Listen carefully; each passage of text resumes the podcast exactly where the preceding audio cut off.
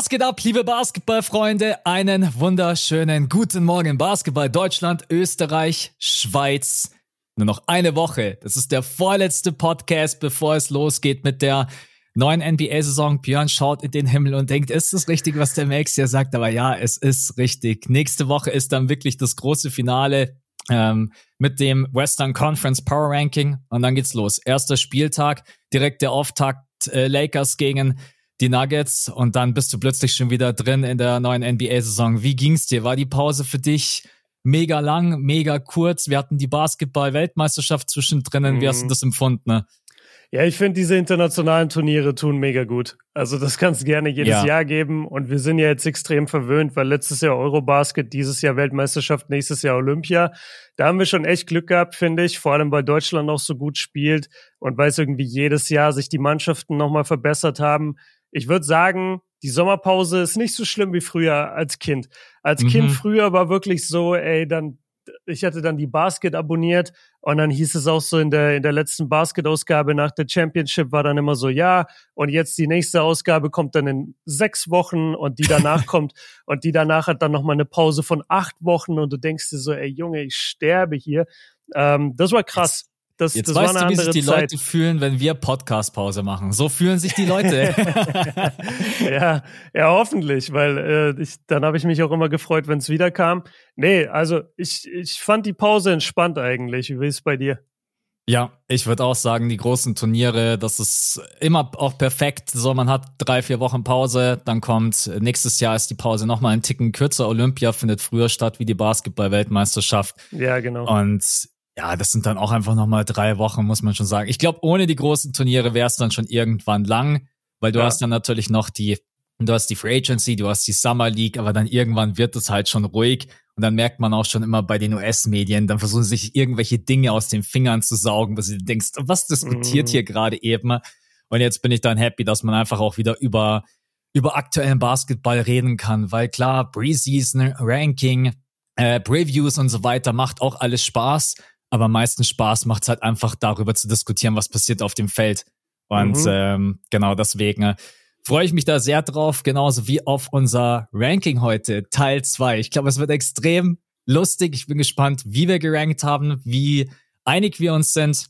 Und ja, ähm, wir haben aber auch die Möglichkeit natürlich noch zu schieben, zu diskutieren. Und am Ende kommen wir dann ich weiß gar nicht, müssen wir auf einen gemeinsamen Nenner kommen? Gar nicht zwangsläufig eigentlich, oder? Nee, ich glaube, wir haben jetzt beim Westen gesagt, dass es wahrscheinlich keinen Sinn macht, weil so viele Variablen mit reinspielen, so viele Teams eigentlich ja. hin und her geschoben werden können. Deshalb haben wir, glaube ich, gesagt, dass wir für den Westen zwei Versionen machen. Ich glaube, im Osten waren wir so ziemlich gleich mhm. auf ja. Maximal vielleicht ein, zwei Teams unterschiedlich. Aber ich glaube, hier im Westen jetzt alles ab heute und in der nächsten Folge wird sehr, sehr wild. Und ja, ich habe schon vor dem, vor dem Pod auch zu dir gesagt, also das ist das schwerste Ranking meines Lebens gewesen. Das kannst du so gut wie nicht ranken. Das ist einfach das unvorstellbar.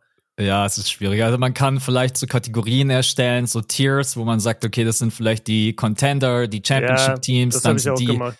genau, die dann so vielleicht reinrollen. Ich habe auch so ein bisschen dieses ähm, ja, wie habe ich es letztens zu dir gesagt? Äh, nicht ausmist, ne? So welche Teams sehe ich einfach ganz oben und dann die anderen habe ich versucht in der Mitte zu ranken. Warum fällt mir denn ah, gerade du, du, du hast benutzt Ausschlussverfahren. Genau, Aus ja. das ist mir einfach nicht eingefallen. Vielen, vielen Dank. Genau, so ein bisschen Ausschlussverfahren und dann in der Mitte einfach ein bisschen die Würfel geschmissen, geguckt, mhm. was bei rumkommt.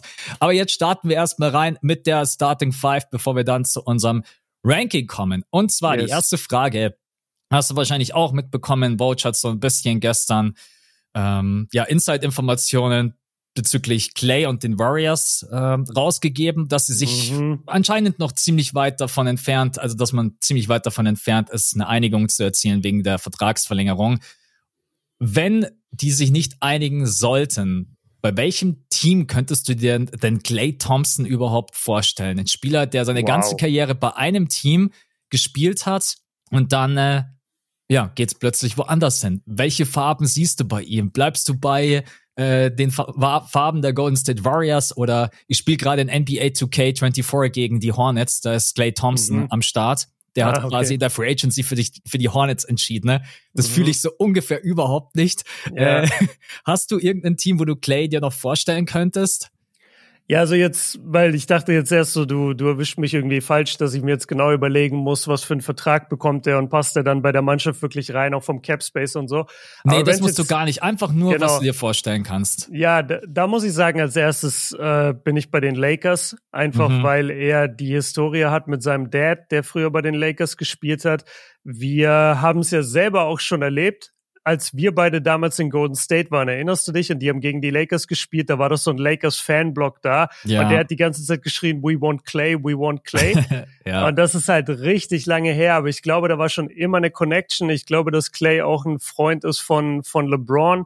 Ähm, und ich denke, der würde da sicherlich an die Seite von LeBron sehr gut passen, auch als Shooter. Ich kann ihn mir gut vorstellen in Purple und Gold, aber es hängt so viel davon ab, wie viel Kohle er haben will was mhm. er denkt, was er noch für ein Spieler ist und was er halt möglicherweise nicht mehr für ein Spieler ist. Und ich muss sagen, diese Clay-Personalie hat auch viel mein Ranking äh, heute beeinflusst. Also da müssen wir dann gleich mal noch ausführlicher drüber reden, weil das ist wirklich schlimm. Also Clay wird unrestricted free agent, verdient gerade über 40 Millionen, dieser lange nicht mehr wert. Wenn er denkt, er bleibt in dieser Wertkategorie stehen, dann mhm. können die Warriors mit ihm gar nicht erst verhandeln. Das ist ja. vollkommen klar. Ähm, und dann, ich glaube, wie, heißt der, wie heißt der ehemalige GM? Warum fällt mir sein Name nicht ein von den Warriors? Ähm, der, der jetzt äh, TV macht. Wie heißt denn der Mann? oh jetzt mein blanken Gott. wir beide. Max, ja, ja. Max guckt es kurz nach. Äh, ich erzähle, was er gesagt hat. Er hat gesagt, das Schlimmste, was ja, er Bob sich. Bob Myers, oh mein Gott. Bob Myers, okay, perfekt. Genau. Äh, das Schlimmste, für ihn und einer der Gründe, warum er aus diesem Job raus ist, hat er gesagt, ist, wie kannst du einen Spieler traden oder gehen lassen, wo du ganz genau weißt, dass der Spieler vor deiner Halle eine Statue gebaut bekommt. Mhm. So, ja. und das fand ich ein geiles Zitat, weil das ist, beide Sachen sind richtig. Du musst Clay eigentlich gehen lassen oder halt einen viel kleineren Vertrag geben, was er wahrscheinlich nicht will. Aber du wirst ihm trotzdem auch in Zukunft sein Jersey retiren und eine Statue bauen. Also du bist ja. in einer richtig beschissenen Lage bei den, äh, bei den Warriors, aber dazu später mehr. Äh, ich sehe ihn bei den Lakers und du?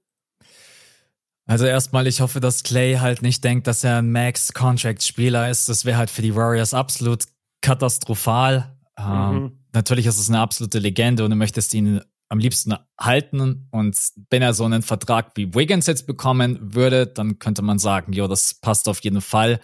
Äh, ich weiß auch nicht, ob Clay irgendwie so ein Gefühl von Dankbarkeit hat, weil die Warriors haben ihn zwei Jahre durchgezogen und bezahlt. Mhm. Ähm, jetzt nicht durchgezogen im negativen Sinne. Ich meine, er hatte schlimme Verletzungen, da konnte Clay Thompson überhaupt nichts dafür. Aber es ist halt einfach de facto nun mal so, dass man in der NBA diese Sicherheit hat.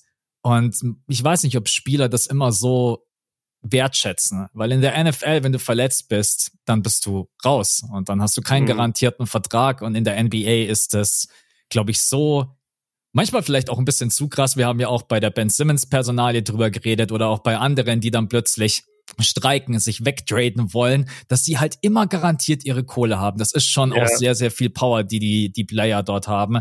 Ähm, ja, aber ansonsten Clay Thompson, ich kann ihn mir eigentlich ehrlicherweise echt nur bei den Warriors vorstellen. Und wenn, dann bin ich auch bei den Lakers. Ich bin so irgendwie alle anderen Teams durchgegangen, die vielleicht auch Contender sind und Ambitionen haben.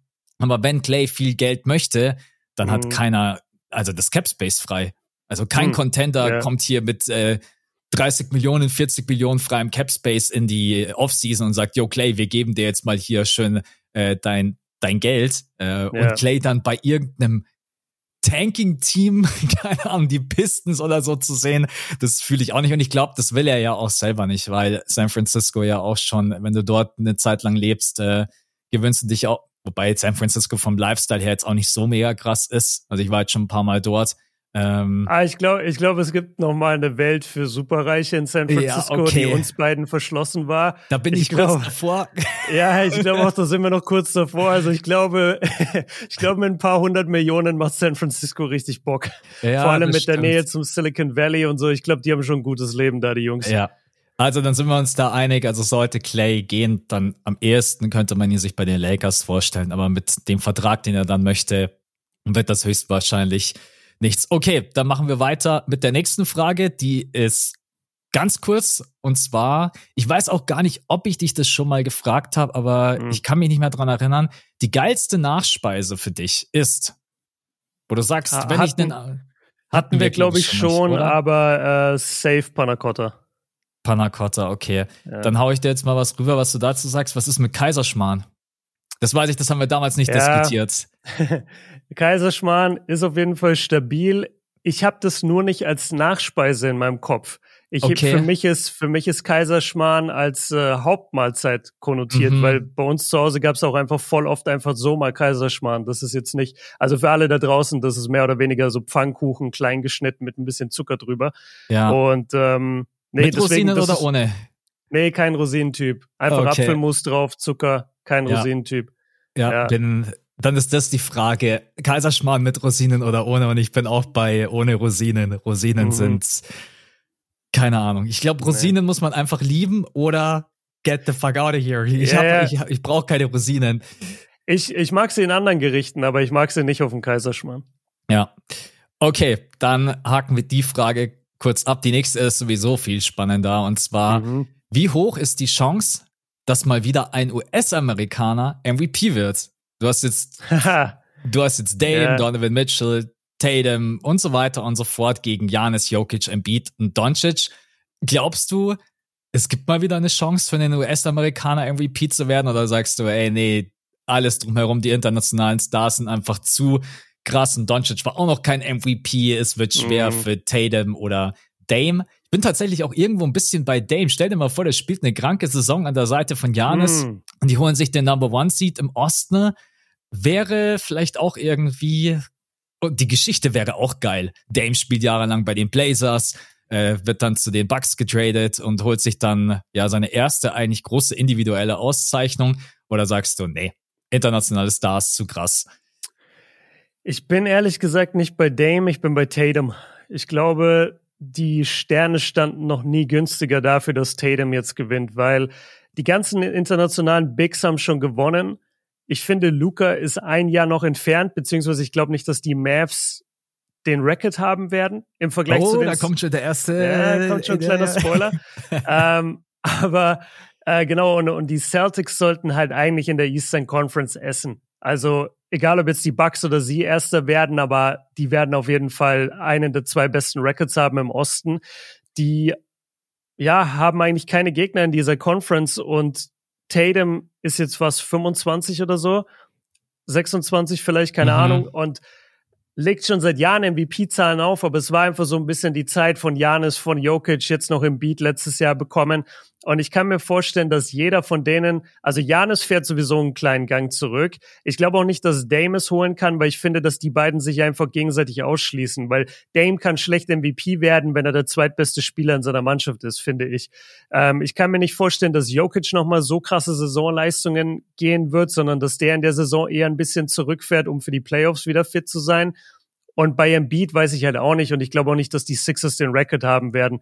Deswegen für mich stehen die Sterne gerade sehr, sehr gut für Tatum. Aber alle anderen Amis sehe ich nicht. Also Booker hat sich halt auch, in Anführungszeichen, wurde es verbaut, weil äh, der wird auch nicht mit KD Keine und mit Beal zusammen ja. MVP werden. Wie gesagt, Dame sehe ich auch nicht. Ich finde, ich finde, es läuft alles auf Tatum in der nächsten Saison hinaus. Der sollte sich das Ding jetzt mal holen.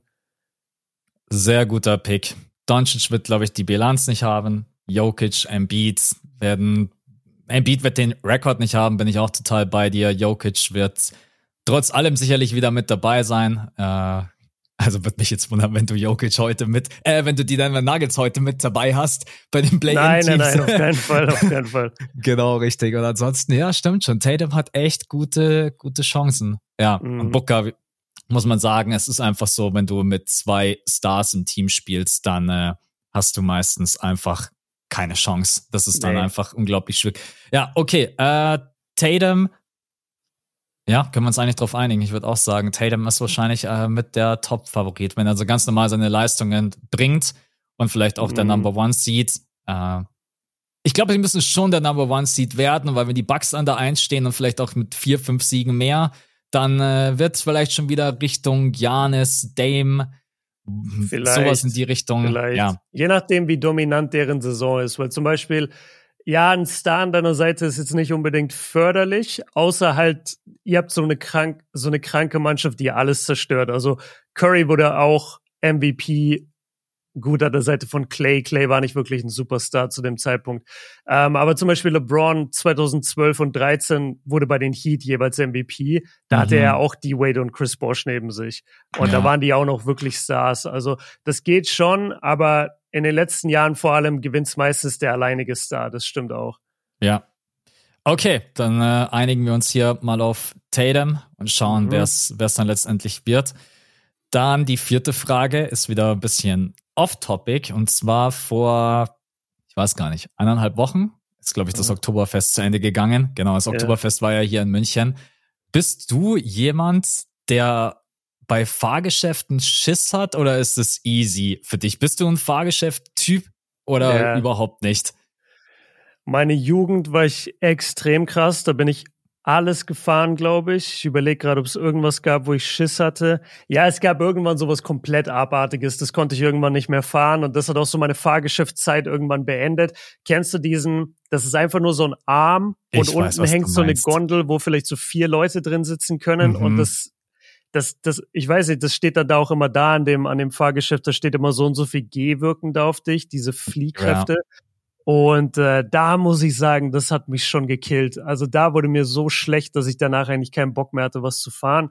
Aber Achterbahnen, Freefall Tower, Geisterbahn, alles immer gefahren, Breakdance, äh, habe ich gefeiert, ja, schon als Kind und jedes Jahr habe ich auch immer geguckt, so bin ich jetzt alt genug, bin ich groß genug. Wir, bei uns, Stimmt. Wir, haben zwar, wir haben zwar nicht das Oktoberfest, aber bei uns in Nürnberg ist das Volksfest und das mhm. ist auch mhm. wirklich groß äh, und auch sehr, sehr geil eigentlich, vor allem als Kind und Jugendlicher. Und da war ich, das ist zweimal im Jahr und ich war jedes Jahr, also ich war jedes Jahr zweimal.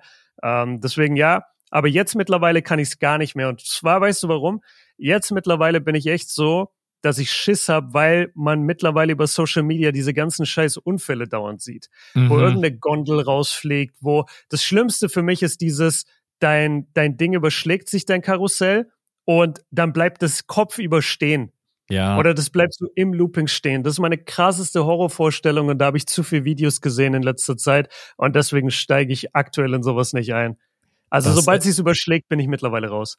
Ja, mir ist das vor drei oder vier Jahren passiert. Ich war in einem Boah. Fahrgeschäft und das ist oben an der Spitze stehen geblieben und wir waren ober, äh, über Kopf. Das war krass. Oh und wir sind, Gott. ja, wir sind, ich würde sagen, fünf Minuten sind wir gestanden, bevor es dann weiterging. Äh, das Boah, ich, war krieg, ich krieg schon eine Panikattacke einfach nur, wenn ich das höre. Wie, ja, wie geht's einem da? Gewöhnt man sich irgendwann dran? Weil ich hätte dauernd Angst so, okay, gleich werde ich ohnmächtig, gleich werde ich ohnmächtig, das Blut kommt in den Kopf. Äh, also ich sag dir ganz ehrlich, die größte Sorge war, ich hatte mein Handy in der Hosentasche. Und okay. wenn du aber, wenn die Kräfte auf dich wirken und du überschlägst dich, dann bleibt das Handy ja so drinnen. Ne? Aber wenn du dann yeah, plötzlich über yeah. Kopf hängst und dann quasi deine Hosentasche nach unten zeigt, dann habe ich die ganze Zeit mein Handy so reingedrückt, damit das ja nicht rausfällt. Ah, und dann okay. bist du, dann war ich irgendwie ein bisschen abgelenkt. Aber mhm. trotz allem, nach ein paar Minuten denkst du dir schon so, alles gut, ist es anscheinend niemand verletzt und so weiter. Es ist dann auch relativ ruhig, weil der Ansager ja dann auch nicht mehr spricht und dann läuft auch die yeah. Musik nicht mehr. Dann merkt man, okay, und es ging dann irgendwann wieder weiter. Und es war einfach nur ein Kurzschluss. Es war einfach nur ein Kurzschluss. Fuck. Und genau, deswegen, äh, das hat zwar jetzt meine äh, Laufbahn nicht beendet, aber ich kann auch Fahrgeschäfte nicht mehr fahren, die einen Arm haben, wie du gerade gesagt hast, ja. sich überschlagen und an dem Arm sind nochmal Arme und die überschlagen sich dann auch nochmal. Ja, ja, genau, dass und du dann, dich so doppelt überschlägst. Ja. Genau, und da bin ich einfach, ich, ich weiß, weiß nicht, ob man da wirklich irgendwann zu alt wird. Früher habe ich das locker weggesteckt. Wenn ich heute aus so einem Fahrgeschäft rauskomme, ey, dann ist mir auch schwindelig und ein bisschen ja. übel. Jetzt nicht so, dass ich mich übergeben muss. Ja. Aber deswegen, ich fahre einfach alles, was irgendwie nur einen Überschlag hat, so Achterbahn oder Topspin oder irgendwie sowas in der Richtung. Äh, oder als kleines Kind weiß ich noch, wie geflasht ich von der wilden Maus war. Weiß ich, Wilde Maus Beste, natürlich. Wilde Maus ist auch nicht nur auf dem Oktoberfest, man muss ja sagen, es gibt ja viel mehr Volksfeste in Deutschland, wo man auch fahren kann. Aber Wilde Maus immer so dieses Gefühl, was sie dir geben wollen, dass du vorne rausfährst. Ja. Äh, und es geht aber auch nie weg. Also ich ja. glaube es bis heute jedes Mal, wenn ich da drin fahre, so fuck, diesmal fliegen wir wirklich aus der Kurve. Das machen die schon gut.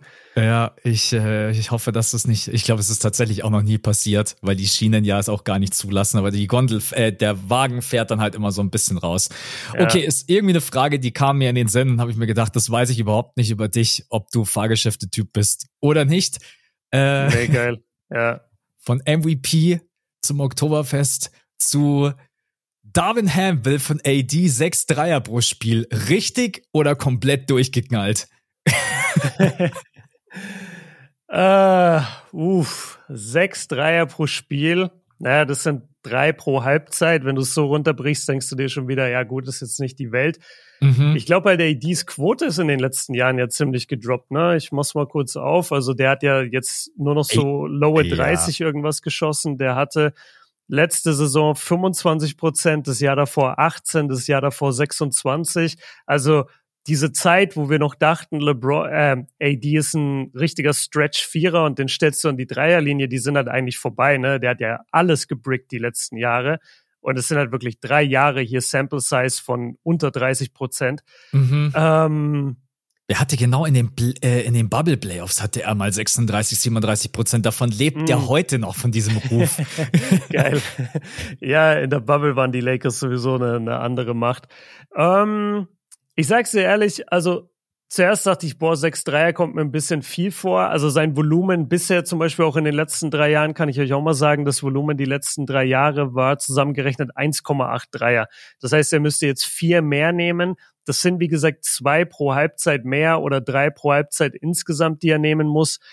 Ich glaube, das geht schon klar. Du willst es halt nicht, du willst es wahrscheinlich nicht in einem engen Spiel sehen. Du mhm. willst, du, du weißt es ja selber, ein Dreier ist nicht gleich ein Dreier. Ein Dreier kann auch ein totaler Momentum-Killer sein. Oder ein totaler Momentum-Swing für dein Team. Es geht halt beides. Und da habe ich natürlich lieber jemand, der schießen kann von der Dreierlinie und nicht AD, der es versuchen will. Ja. Ähm, ich, ich weiß nicht, ich glaube, seine Mechanik ist halt gut. Das ist das Verrückte. Seine Mechanik ist ja wirklich gut und nicht stockend. Deswegen an sich, ey, warum nicht? Weil vielleicht fällt der Wurf dann irgendwann wieder. Vielleicht war das Volumen die letzten Jahre zu klein, weil die Jahre davor, wo er gut getroffen hat, war das Volumen auch immer deutlich höher auf über zwei, über drei Versuchen pro Spiel. Und jetzt zuletzt hat er halt voll runtergegangen mit dem Volumen und seitdem ist auch die Quote scheiße. Also ich würde sagen, lass ihn werfen, solange es jetzt nicht im vierten Viertel ist und er nimmt da zwei Dreier oder so, die das Momentum killen. Ja, ich bin, ich bin eigentlich nur von dem Volumen erstaunt, weil die besten äh, Shooting Bigs der Liga nehmen gefühlt nicht mal sechs Dreier. Und mhm. witzigerweise hast du dir jetzt auch noch einen ins Team geholt, der halt wirklich werfen kann. Christian Wood ist ja. einer wirklich der besten davon draußen. Und äh, wenn ich dann sehe, dass AD da mit 25 Prozent dann sechs Dreier pro Partie nehmen soll, äh, vielleicht kann man das die ersten Wochen mal ein bisschen ausprobieren, ob es beim höheren Volumen, ob er dann eher einen Rhythmus bekommt. Aber mhm. an sich bin ich der größte Fan davon, wenn AD zum Korb geht. Und jetzt, wenn du dann auch so jemanden wie Christian Wood hast, dann kannst du ja auch an der Birne mal Stagger Screens stellen, also zwei Screens und dann rollt AD rein und Christian Wood poppt raus. So, da gibt's mhm. ja viele mhm. Möglichkeiten. Ne? Und ich weiß nicht, ob ich AD. Vor allem ist dann immer die Frage, was sind das für Dreier? Sind das Catch-and-Shoot-Dreier? Sind das Dreier, die aus dem Pick-and-Pop entstehen? Es gibt ja auch da qualitativ total unterschiedliche Szenarien. Äh, ich war nur einfach überrascht, dass Darren Ham das so, so prominent auch gemacht hat. Keine mhm. Ahnung, sechs Dreier von AD. Äh, vor allen Dingen bei einem Team, was in den letzten Jahren immer Probleme hatte mit dem Shooting.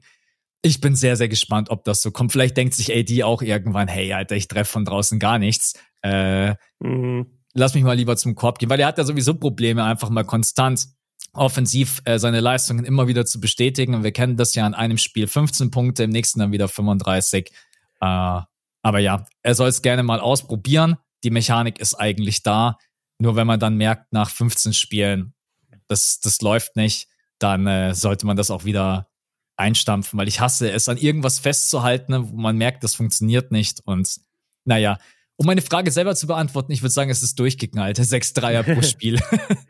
Ja, also es ist ein hohes Volumen. Ich würde nur noch entgegenwerfen, vielleicht Gedankengang von Darwin Ham ist, vielleicht AAD ist jedes Jahr verletzt. Es wäre ja geil, wenn wir den mal gesund hätten. Vielleicht will ich ihn eben nicht in der Saison so viel den Kontakt in der Zone suchen, weil du gehst nicht einfach zum Korb ohne Kontakt, ohne dass du Gefahr läufst, jemand auf dem Fuß danach zu landen. Und mhm. wenn du mhm. von der Dreierlinie sechs deiner Würfe nimmst, ich meine, wie viele Würfe nimmt AD insgesamt pro Spiel? Lass mal gucken Der nimmt 17 Würfe pro Spiel. Die letzten fünf Jahre eigentlich, vier, fünf Jahre. Ähm, das heißt, wenn du davon schon mal sechs nimmst und die sind Dreier, dann nimmt er nur noch elf in der Zone. Das könnte einfach seine Langlebigkeit so ein bisschen beeinflussen. Vielleicht ist das der Gedanke dahinter. Mhm. Dann denke ich mir die Frage, okay, und äh, dann stelle ich mir die Frage, okay, und wer übt bei den Lakers dann Druck auf den Korb aus? Wenn LeBron James da schon ähm, zurückschraubt, AD zurückschraubt, sondern D'Angelo den Korb attackieren oder Gabe Vincent? Gabe Vincent würde ich gerne sehen, dass er jetzt ein Slasher wird. Nee, aber ja. die Lakers, die Lakers haben sich echt shootingmäßig ziemlich aufgestockt und vielleicht mhm. wird das jetzt einfach die neue Identität. Also in der Preseason haben wir es ja gesehen, da hatten die ich weiß nicht, gegen, ob es gegen die Warriors war oder gegen, gegen die Warriors, Team. Ja, 44 Prozent haben sie da getroffen. Ja, das war ein Shootout. Also ich habe mir da die Highlights angeguckt und jedes Highlight war ein Dreier. Das war echt krass. Ja. Und äh, ich bin, wir, wir reden nächste Woche ein bisschen ausführlicher über die Lakers, aber ich bin gerade ziemlich positiv, was diese mhm. Mannschaft angeht. Ja. Okay, dann war das die Starting Five und jetzt kommt noch die nice. äh, Frage des äh, Patronen Sixth Man. Äh, ja. Genau. Cla äh, Colin, vielen Dank für deine Frage. War bei der Fragerunde am Sonntag mit dabei. Glaubt ihr, das In-Season-Tournament wird ein richtiger Kracher und bringt noch richtig Spannung in die Regular Season oder wird das ein absoluter Flop? Beste Grüße. Erstmal vielen Dank für deinen Support und für die Frage. Ja, spannend. Das In-Season-Tournament, das erste Mal jetzt in der Saison mit dabei. Äh, ich finde es immer, also mittlerweile hat sich, glaube ich, auch der Name geändert von Mid-Season-Tournament zu In-Season-Tournament. Weil ja, weil es so früh jetzt ist. Genau, weil Mid-Season einfach von Anfang an irgendwie Blödsinn war. Ich, ich bin zwiegespalten. Ich, ich glaube, man muss das einfach immer sehr, sehr prominent den Leuten unter die Nase reiben, damit man da immer auf dem aktuellen Stand ist und auch überhaupt, also ich sag jetzt ganz ehrlich zu dir, weißt du, welche Spiele am Anfang mit, äh, Mid-Season-Tournament-Games sind? Ich, ich glaube immer Dienstag und Freitag. Ja, ich aber glaube, welche ja. Spiele? Dann sind das dann alle Spiele an diesem Tag oder ja. immer nur ausgewählte? Nee, nee, immer. Also okay. immer an dem Tag, alles, was Dienstag und Freitag gespielt wird, zählt ins In-Season-Tournament. Ja. Ja, ich äh, bin gespannt. Also ich glaube, man mhm. muss die Leute da wirklich immer up to date halten, ne? auch immer die Standings posten, ne? weil ansonsten wird das, glaube ich, dann wirklich erst relevant, wenn äh, ja, wenn es dann Richtung ich weiß gar nicht, gibt es dann da eine K.O.-Phase vom Mid-Season-Tournament oder ich muss mir das ja, echt ja. nochmal genauer durchlesen. Ne? Ähm, ja, genau, es gibt dann diese K.O.-Phase, das kriege ich jetzt aber auch nicht mehr genau hin und dann gibt es ein Final Four in Las Vegas. Mhm. Und da, da werden dann. Ich glaube, das ja, ist geil. Das, Halbfin ja, das Halbfinale und Finale wird in Las Vegas ausgespielt, genau. Und davor diese Zwischenrunde, das kriege ich nicht mehr ganz hin, aber ich meine, das ist auch in den Schedule sogar eingearbeitet. Also mhm. nur nur das Finale, glaube ich, zählt nicht zum Schedule dazu. Wenn du ja. das In-Season-Tournament gewinnst, dann müsstest du entweder am Ende 83 oder 84 Spiele haben. Ja. Weil das Final Four, glaube ich, insgesamt nicht dazu zählt, genau. Ja, ich finde, man muss so ein bisschen differenziert rangehen, weil auf der einen Seite, er, er hat es ja jetzt auch, Colin hat es jetzt auch so formuliert, er hat gemeint, ist es ein totaler Flop oder wird es ein totaler Flop? Ich finde, das ist übertrieben. Das kann es ehrlich gesagt gar nicht werden, weil du fügst zu einer Regular Season, die relativ wenig Bedeutung hat im Vergleich zu vielen anderen Sportarten, vor allem im Vergleich zur NFL, und das ist ja immer der große Konkurrent, fügst du etwas hinzu, was die Liga spannender macht. Das ist erstmal was Positives. Ob die Spieler da 100% jetzt am Anfang vor allem dahinter sein werden, sei dahingestellt. Aber ich bin mir sicher, die Spieler sind mit vielen Änderungen am Anfang nicht cool und gewöhnen sich dann irgendwann dran. Ich glaube auch nicht, dass man sich von vornherein vorstellen konnte, dass das Elam-Ending funktioniert beim All-Star-Game. Und wir haben es jetzt drei, vier Jahre gesehen. Ein paar Mal hat es gut funktioniert, ein paar Mal nicht so gut. Ich glaube, man darf da nicht so nicht so ähm, eingeschränkt rangehen oder engstirnig rangehen. Am Ende des Tages ist ein Versuch der NBA mal wieder das Produkt spannender zu machen. Die machen das jedes Jahr mit irgendwas und ich bin froh, dass wir in der Liga sind, wo das gemacht wird. Weil nichts ist ätzender, als wenn deine Liga die letzten 20 Jahre genau gleich geblieben ist, die Zuschauer ausbleiben und jeder sich, jeder sich quasi nur fragt, so, ja, warum guckt keiner zu? Ja, weil er es nicht spannend genug macht. Mhm. Und das, das macht die NBA halt. Die NBA kommt immer mit neuen Ideen. Play-ins werden jetzt plötzlich auch in der BBL dieses Jahr gespielt. Warum? Weil es die NBA vorgemacht hat, was richtig geil ist. Und ich erinnere mich auch noch beim Play-in, wie hoch die Kritik war und alle haben gesagt, ist doch scheiße, warum machen wir nicht einfach die Top 8 Teams? Ja. So. Das ist einfach, ja, es ist eine Verbesserung und ich würde da erstmal abwarten. Ähm, ich glaube, sobald die Spieler sich anstrengen, sobald die Spieler sehen, ey, freies Wochenende in Las Vegas, bisschen zocken ähm, und wir haben noch Final Four und haben die Möglichkeit, da eine Trophy zu gewinnen. Ich glaube, Preisgelder gibt's auch. Ich glaube 100k pro Spieler oder so. Mhm. Also es, komm, die haust du dann in Las Vegas direkt wieder auf den Kopf. Das ist so ein geiles Wochenende. Also ich glaube, die Spieler haben da schon Bock drauf. Oder es, ich, es kann gut werden, will ich damit sagen. Vielleicht jetzt noch nicht, ja. aber ich glaube, die Spieler gewöhnen sich dran und dann werden sie auch Bock drauf haben und dann wird's leistungsmäßig auch richtig abgehen. Genau, also ich glaube auch zum Ende hin, zum Final Four wird's dann richtig geil. Ich könnte mir vorstellen, dass die Belohnung die nächsten Jahre der Preis angepasst wird, weil es mhm. gibt natürlich viel geilere Geschichten. Natürlich Geld ist immer für jeden Spieler, vor allen Dingen für die, die jetzt auch nicht die ganz, ganz fetten Verträge haben, ist das äh, durchaus lukrativ. Aber ja. stell dir mal vor, du würdest da eine Wildcard ausspielen für die Playoffs. Du gewinnst dieses Turnier und egal was passiert, du bist sicher in den Playoffs. Das zum wäre Beispiel. zum Beispiel krass. Oder ja.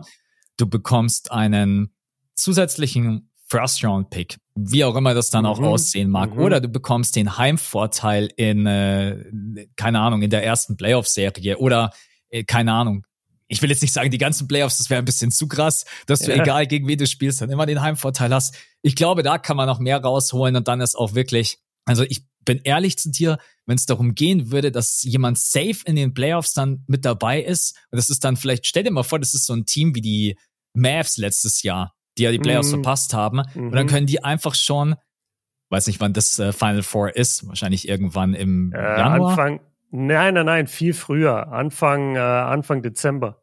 Anfang Dezember. Okay, das ist dann ja. vielleicht auch ein bisschen krass. Na, das ist dann scheiße, wenn Anfang Dezember ein Team sagen kann, ja, wir sind eh schon sicher in den Playoffs. Das ja. habe ich mir eben auch äh, gedacht, ja. Das dann lass erstmal, lass erstmal ein bisschen Urlaub machen. Ja, aber ich bin eigentlich auch ehrlich gesagt eher positiv gestimmt und Flop. Ja, Flop kann man erst beurteilen, wenn es mal ein paar Jahre läuft und dann merkt man, okay, es interessiert sich wirklich gar keiner dafür. Mhm. Und da bin ich auch bei Björn. Ey, die NBA versucht wirklich das Produkt attraktiver zu machen. Und das muss man ihnen auch einfach mal hoch anrechnen, dass da immer rumprobiert wird. Und wenn es nicht funktioniert, dann kannst du es immer noch anpassen oder kannst sagen, jo, wieder weg damit. Es ist jetzt nicht so, dass es irgendwie ähm, ja in Stein gemeißelt ist, würde ich sagen. Ich sag dir den ultimativ geilsten Preis. Wenn es den okay. gäbe, das würde die NBA nochmal von Grund auf verändern. Die Leute würden so ausrasten Der Overall einschalten. First Pick im NBA Draft. Nee, noch krasser. Okay. Die Mannschaft, das, das muss nicht mal, das muss nicht mal das sein. Du kannst auch äh, sagen, zum Beispiel, der, der beste Racket der NBA oder im Osten und im Westen jeweils die Mannschaft. Wenn die NBA das festlegen würde, dass der First Seed sich sein Playoff-Team aussuchen darf in der ersten Runde. Das, äh, das wäre geil. Das wäre ja. das krankeste auf der Welt, weil wie hart wäre das andere Team motiviert, mhm. dem Team dann als reinzudrücken, oh, das ja. sie ausgewählt hat. Und wie krass würden die verarscht werden, wenn sie dann verlieren. Ja, ja. Das, das ist, das ist unfassbar. Geil. Ja, und ich, ja. ich, bei der NBA mittlerweile, es gibt so viele Änderungen, ich würde es nicht ausschließen, dass das irgendwann mal kommt. Du darfst dir deinen Playoff-Partner aussuchen und dann ist Game Over. Dann, dann ist, ist Entertainment geil. durchgespielt.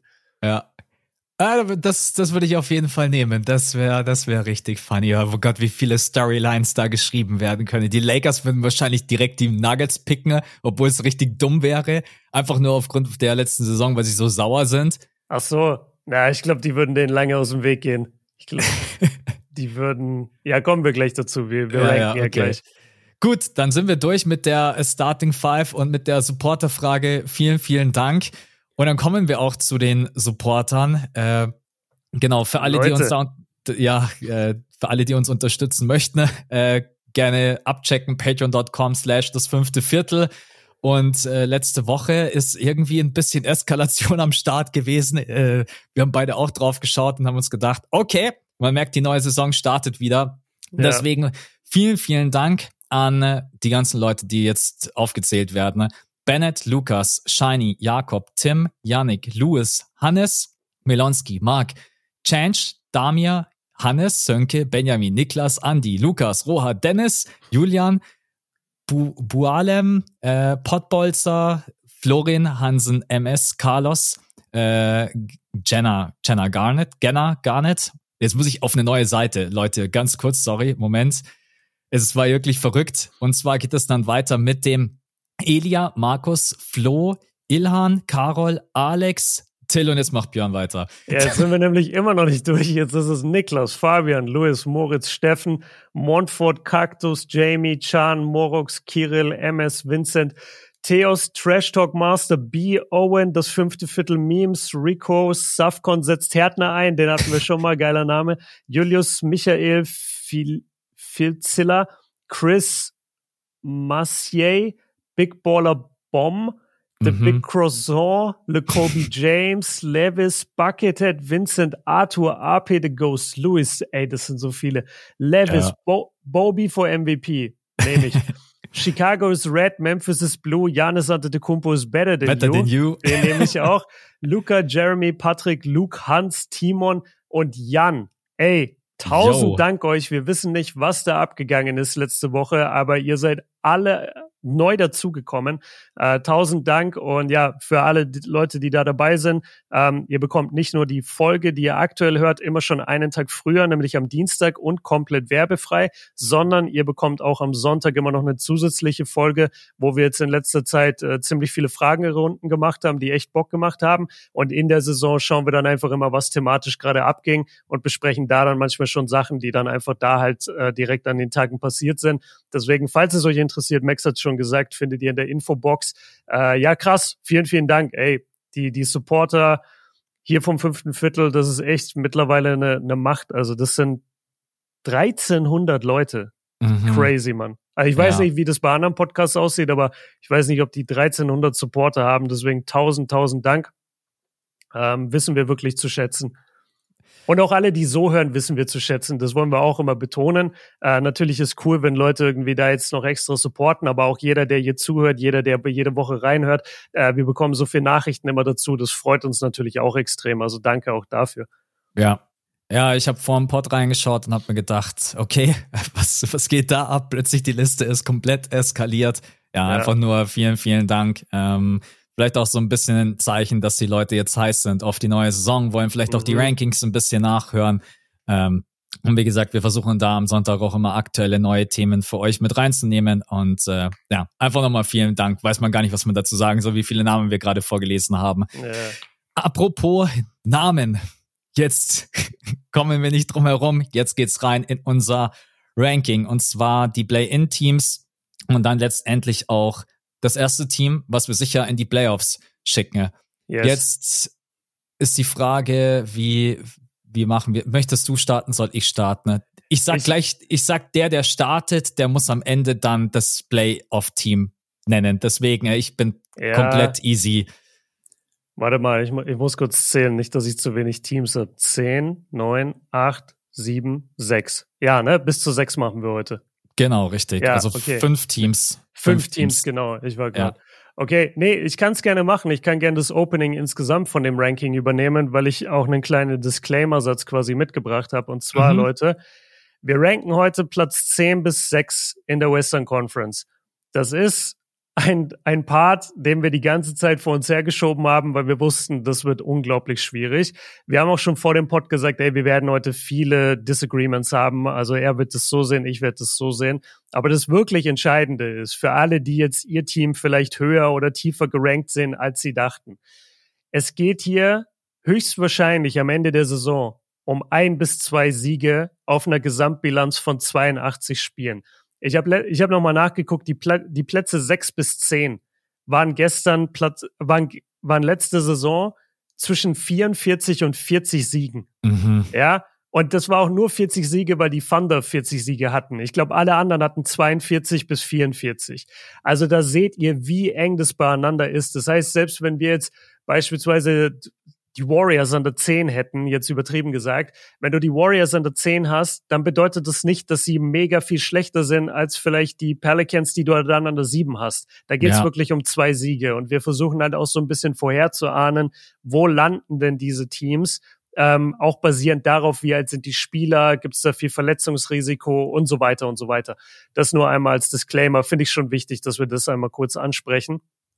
Und ja, Max, wenn du Bock hast, mache ich jetzt gleich den, den ersten. Ähm, und es wird vielleicht einige überraschen, weil es eigentlich ein starkes Team ist, aber ich kann mit dieser Mannschaft einfach nicht mehr gehen. Es sind die Clippers. Mhm. Ich habe die Clippers an der 10. Ähm, guck mal, du warst letztes Jahr schon Platz 18 in der Defense. Äh, es ist jetzt nicht wirklich irgendwas dazugekommen, wo du sagst, okay, das gibt mir jetzt riesen Upside. Ich bin großer Fan von dem Westbrook Trade letztes Jahr. Ich bin auch großer Verteidiger von Westbrook. Ich fand es auch Schwachsinn, dass er auf dieser ESPN-Liste irgendwo in den 90ern gerankt wurde. Das ist absoluter Disrespect. Aber diese Mannschaft besteht aus Kawhi Leonard, Paul George und Russell Westbrook. Zwei davon sind mit die anfälligsten Superstars, die wir in dieser Generation hatten. Ähm, dein Roster ist ziemlich alt. Das birgt noch mehr Verletzungsgefahr. Du hast Eric Gordon verloren, äh, der auch nicht viel letztes Jahr gemacht hat, aber trotzdem, er war in der Mannschaft. Und ich glaube einfach nicht, dass wir die Clippers dieses Jahr wirklich mal gesund auf dem Feld sehen und der Westen ist mir einfach zu stark, als dass du da jetzt coasten kannst und PG und Kawhi spielen beide nur 50 Spiele und dann coastest du trotzdem irgendwie zu Platz vier oder fünf. Ich glaube, die Zeiten sind vorbei im Westen und deswegen habe ich die Clippers an der 10, was echt ein hartes Statement ist, aber ich, ich kann kein Team über denen ranken, weißt du? Mhm. Ist es das Team, wo du vor der Aufnahme gemeint hast, dass wir uns eventuell streiten werden? Die Clippers? ähm, ja, da, die und noch ein anderes. Aber ich dachte, die Clippers auf die 10 zu setzen, ist schon relativ hoch. Vor allem, weil sie ja letztes Jahr nicht mal so schlecht waren im Ranking mhm. auch. Aber ich glaube einfach, dieses eine Jahr hat nochmal so viel verändert. Und ja, ich habe sie unter 10. Ja. Man muss dazu sagen, dass hier einige Teams mit dabei sind, die kann ich mir bei 50, 52, 54 Siegen vorstellen. Die kann ich mir aber auch bei 40 Siegen vorstellen. Und die Clippers gehören da mit dazu. Und ich habe die Clippers auch an der 10. Ich habe die Clippers auch an der 10 und ich habe tatsächlich, das ist vielleicht schon echt krass, ich habe echt überlegt, ob ich das, was wir letzte Woche gesagt haben, ob ich das vielleicht sogar geändert hätte, dass ich OKC drüber pack. Und zwar, mhm es gibt auch gleich später noch ein paar Teams, da werde ich genau das gleiche Argument bringen. Glaube ich daran, dass Paul George und Kawhi Leonard die ganze Saison über gesund sind? Die mhm. ganze Saison über fit, genügend Spiele bestreiten. Dieses Team hat die letzten Jahre nicht beweisen können, dass man gesund bleibt. Jeder lobt immer die Tiefe. Jeder schwärmt immer von diesem Team. Und immer jedes Jahr höre ich diesen Satz am Anfang der Saison. Ja, wenn die Clippers mal komplett fit sind, dann sind die eigentlich ein Team für die NBA Finals.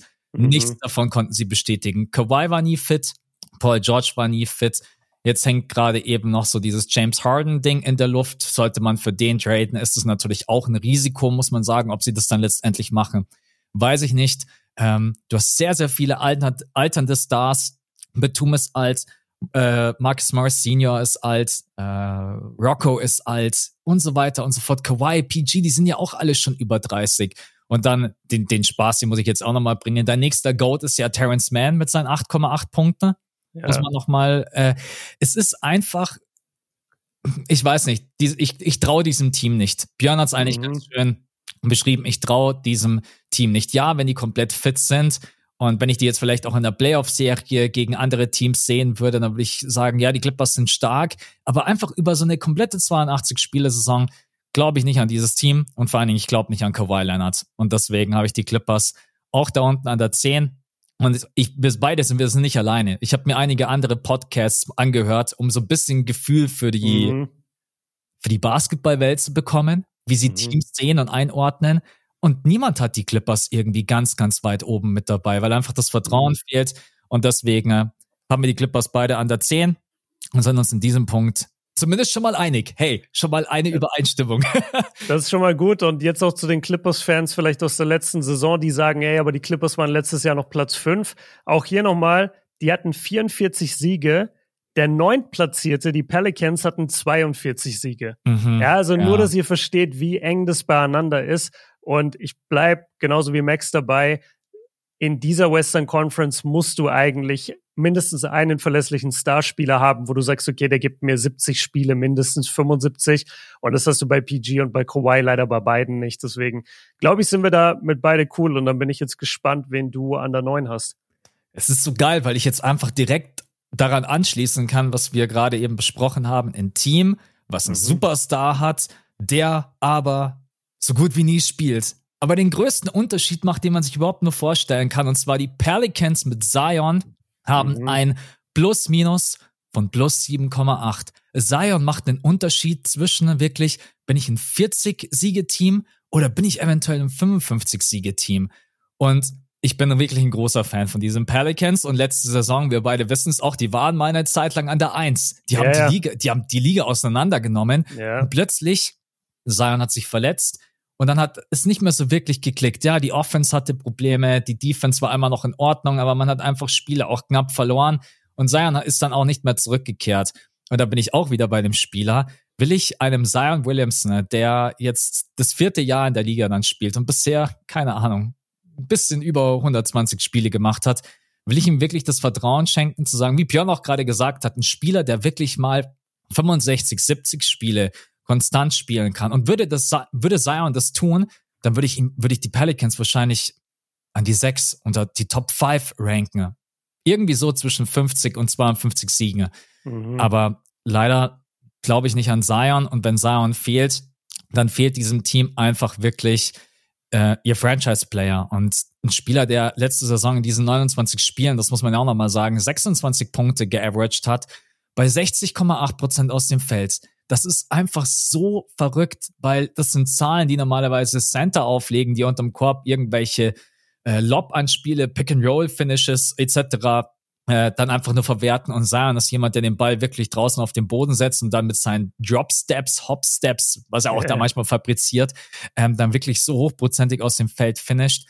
Und natürlich hast du dann immer noch jemanden wie Brandon Ingram und CJ McCallum und bin ein riesengroßer Fan von Dre Murphy und von Herb Jones und Alvarado. Mhm. Das ist ein geiles Team. Dyson Daniels, ich hoffe, dass er nächste Saison vielleicht ein bisschen mehr Minuten bekommt. Aber overall glaube ich nicht an eine gesunde Zion-Saison und deswegen habe ich die Pelicans an der 9. So. Ja, und da sieht man, wie unterschiedlich man das einschätzen kann, weil ich habe die du Pelicans. Du hast die Top 5. Na, so krass auch nicht, aber ich habe die Pelicans an der 7. Okay. Und aber das ist, ich kann das total nachvollziehen, wenn du das jetzt gut argumentierst. Ich muss es nicht mal gut argumentieren. Du hast eigentlich schon alle Argumente gebracht. Das steht und fällt halt einfach mit Zion. Und das Einzige, was ich jetzt quasi den Clippers entgegenwerfe oder den Clippers-Fans, die jetzt alle sagen so, ach so, bei Zion glaubst du dran, dass er gesund ist, der Typ, der nie spielt. Zion ist 23 Jahre alt. Und mhm. wir haben ja vor allem letzten Sommer gesehen, wie so ein bisschen diese ganzen schlechten Entscheidungen vielleicht, die er off the court auch getroffen hat, das wurde so alles akkumuliert, einmal über ihn hier zusammengebrochen ist und wo er wirklich sehr, sehr krass in der Kritik war. Ähm, und wo, glaube ich, auch so sein, sein Leben das erste Mal so richtig krass beeinflusst war von allen Entscheidungen, die er so off the court getroffen hat. Und vielleicht bin ich da jetzt zu optimistisch, aber ich hoffe halt, dass das jetzt wirklich so einmal dieser Weckruf war dass mhm. er jetzt wirklich einmal aufgewacht ist, gemerkt hat, so, okay, ich kann nicht mehr diese ganze Scheiße machen, ich kann nicht mehr jeden Tag essen, was ich will und mich dann in Shape spielen zwei Monate. Nein, ich muss vielleicht immer in Shape sein. Ich muss jetzt einfach mal ein professioneller Basketballspieler sein. Und deswegen habe ich jetzt noch einmal Hoffnung. Ich weiß, Leute, die den Podcast hören, ich weiß, ich habe selber schon oft gesagt, so, ihr wisst ihr was, ich bin raus bei Zion. Er erzählt mir gar nichts mehr, wie gut die Pelicans sind, ich will es nicht hören. Aber ich habe mich jetzt selber noch mal reingequatscht, Leute. Ich glaube, dass Zion nächste Saison spielen wird. So das wäre ja schön klingt. für uns alle. Das muss man ja sagen. Es wäre ja. schön, wenn er spielt. Und äh, ich bin auch, wie du es angesprochen hast, ich bin genauso Riesenfan von dieser Mannschaft, weil du hast ja immer noch CJ und Ingram als als Co-Stars. Du hast aber halt auch diese jungen geilen Defender mit Herb Jones, Trey Murphy, Dyson Daniels. Das sind alles coole junge Spieler, die ich gerne sehe. Äh, bin jetzt nicht der. Ist Alvarado noch da? Ja, ne? Ja, Alvarado ist noch da, oder? Schon, ja. Also außer ich habe in der Offseason irgendwas verpasst, aber nee, nee der, müsste am Start noch, sein. Der müsste noch da sein. Ich bin jetzt nee, nicht der alle. Ich bin jetzt nicht der allergrößte Alvarado-Fan, aber selbst er bringt ja einen guten Spirit und pusht die Mannschaft immer sehr nach vorne. Deswegen, ich habe die Pels einfach, weil ich dran glaube oder dran glauben will, dass Zion ein bisschen gesünder ist als die letzten Jahre, habe ich ihn, habe ich die Pelicans an der sieben. Ähm, aber die Mannschaft, die ich an der neun hätte, und ich habe mhm. mich echt schwer getan. Ich tue mich immer noch schwer damit, weil, boah, eigentlich denke ich mir, ey, die sind auch zu gut, die jetzt an die neun zu packen. Aber ich habe dann da einfach wahrscheinlich, weil ich es noch nie wirklich von ihnen gesehen habe, ich habe da die Timberwolves. Ja. Ja, ich habe da die Wolves, die mit Ant einen der besten jungen Superstar-Spieler, Superstars der NBA haben. Äh, der hat nochmal einen Schritt nach vorne gemacht jetzt bei Team USA, auch wenn die es verkackt haben bei der WM. Aber Ant war der beste Spieler in einem Team auch mit Jalen Brunson, mit Brandon Ingram und mhm. so weiter. War, war er der beste Spieler, bester Scorer. Ähm, Nas Reed hat letztes Jahr gefehlt, sieht bisher in der Preseason sehr, sehr stabil aus. Die Wolves-Fans sind extrem gehypt auf ihn. McDaniels, wo ich nie weiß, ob sie Jaden oder Jalen haben. Jaden. Jaden. Jaden. Die ja, haben Jalen spielt jetzt bei den Raptors. Genau, weil es gibt auch noch einen Jalen. McDaniels, jeder neue NBA-Spieler ist Jaden oder Jalen. Das könnt ihr euch schon mal merken. das merkt man auch bei OKC, die gleich zweimal Jalen Williams, aber mit unterschiedlichen Schreibweisen haben. Also der Name ist ja. echt, ey, was war da damals los? Hat da kollektiv eine ganze Generation gesagt vor 20 Jahren so, oh mein Gott, das ist der geilste Name, den ich je gehört habe. In jeder Schreibweise Jalen, Jaden, das ist mein Name. Das ist so krass, wie jeder von denen so heißt. Aber okay, ähm, egal. Das, das, das kommt mir nur manchmal, hey, wieso heißt jeder neue Sportler plötzlich Jalen und Jaden? Mhm. Auf jeden Fall. Lange Rede, kurzer Sinn. Ähm, ich bin ehrlich gesagt, und das klingt fast schon komisch aus meinem Mund, ich bin gehypt auf die Wolves. Ich will die wirklich sehen in der neuen Saison. Mit mhm. Conley haben sie einen guten Point Guard ähm, in der letzten Saison Mitte, Ende dazu bekommen. Für mich gibt es aber auch zwei große Fragezeichen, nämlich zum einen die Gesundheit von Conley, dann so ein bisschen die Dynamik mit Cat, weil Cat, weiß ich nicht, ist einfach so ein bisschen durch die Medien, ehrlich gesagt, so ein bisschen komischer Spieler für mich, wo ich nie genau weiß, ist der hinter den Kulissen cool, klickt er mit seinen Teamkollegen, ja oder nein. Und äh, ich meine, das letzte Thema, das ist dann aber eher für die Playoffs relevant, Gobert. Kannst du Gobert wirklich spielen, aber in der Saison ist Gobert eigentlich meistens eine Macht. Deswegen, ich habe die Wolves an der 9.